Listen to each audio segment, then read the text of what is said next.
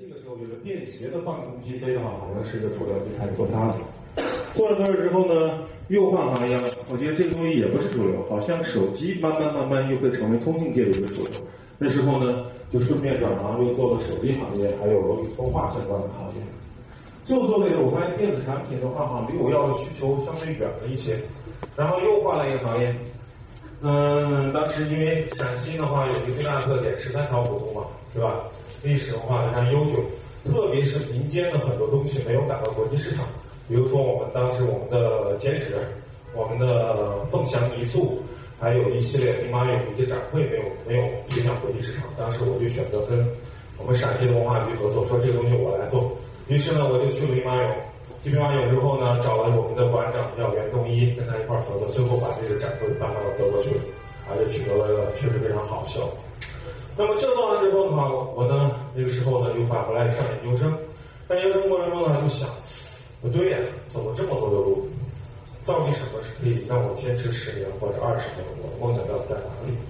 最终呢，我选择说，唯一在这十几年中我没有放弃的一个东西就是教学，因为每次的话，我在黑板上写着我的数学公式、物理公式、化学公式以及生物上的一些相关东西，我感觉到我自己是最有最有感觉的时刻。所以呢，我在想，那么既然当时互联网的话已经开始起步了，大家都在做很多的互联网的产品都出现了，但是唯独一个行业，我很关注，而且呢，我呢也确实觉得自己有这个能力，对教育这个理解还到位。那为什么我不选择它呢？于是就选择了教育互联网来创业。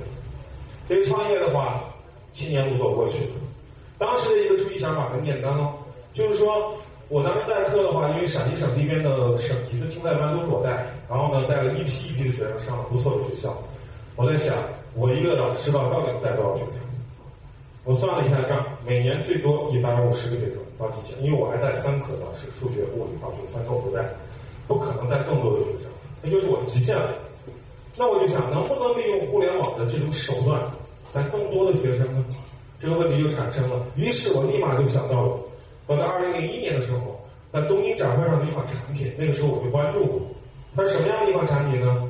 我们能够手写，就是在我们的任何一款电脑上的话，直接手写就是原文件。这款产品为什么出现在日本是有地缘因素的？因为什么呢？日本是全世界最大的动漫产业的出产国。当时的话，日本有一个非常明星的企业叫 Wacom。Wacom 这个企业做什么事情呢？就是咱们看到的电子手写板。基本上每一个学动漫的、学素描的，都一定会用到日本的这款产品。那么这样的话，隔空去画会有一个问题，什么样的问题？我在画的时候的话，屏幕离我有距离，我总感觉是看着屏幕去画，这种体验感不好。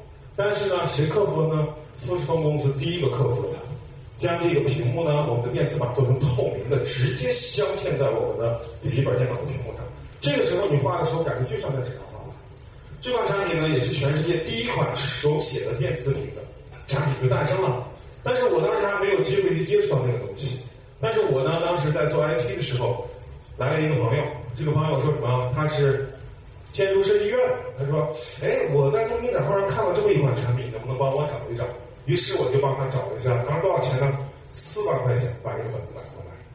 买回来之后，那是零几年啊，零一年的时候，四万块钱。我说太贵了吧。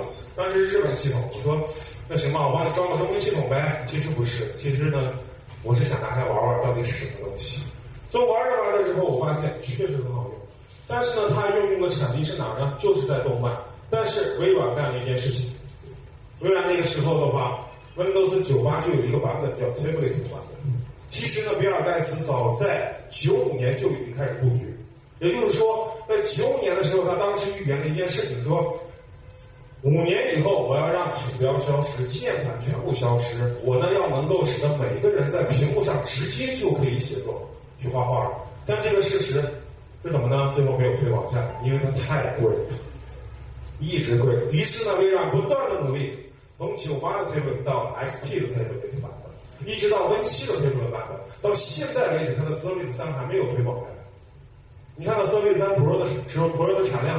还有它的销售量是非常低的，因为它没有亲民的这种感觉。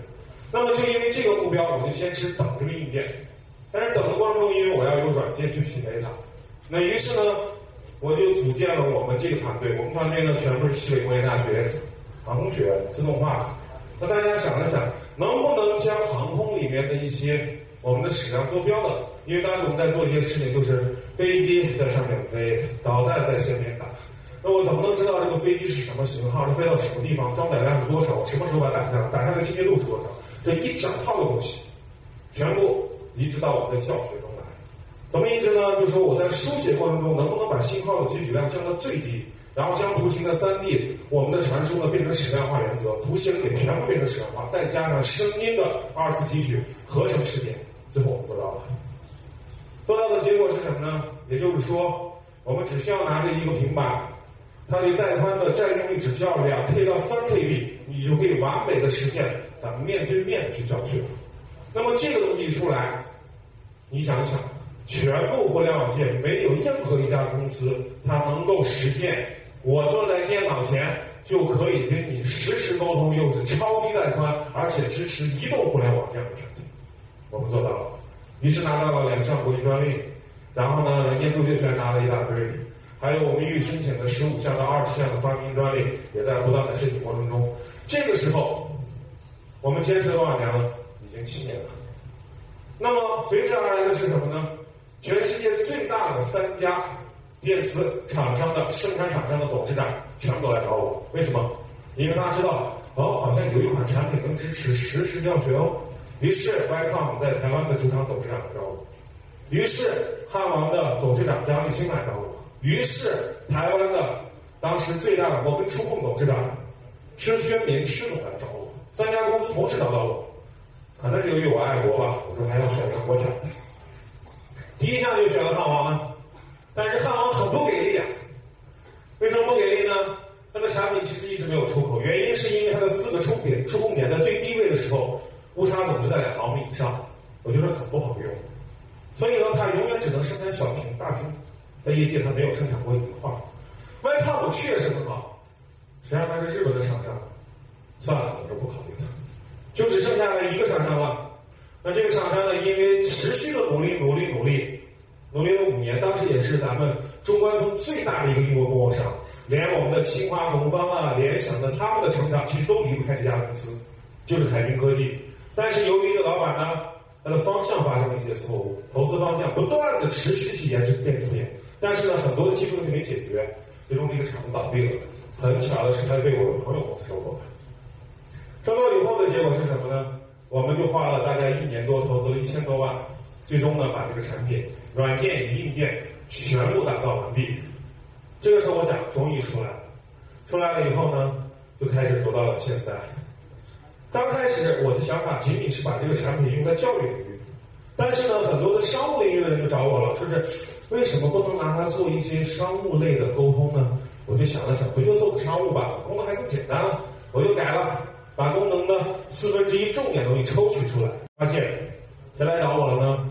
中铁电气化集团说：“我们每开一次会，要从全国各地将二十个项目的总工全部叫来，一次费用是多少呢？大概需要五十万。那么如果一个人配一台平板的话，那不需要走到现场直接沟通的话，成本太低了。算了，我卖不去了。于是我就进入了中庭了。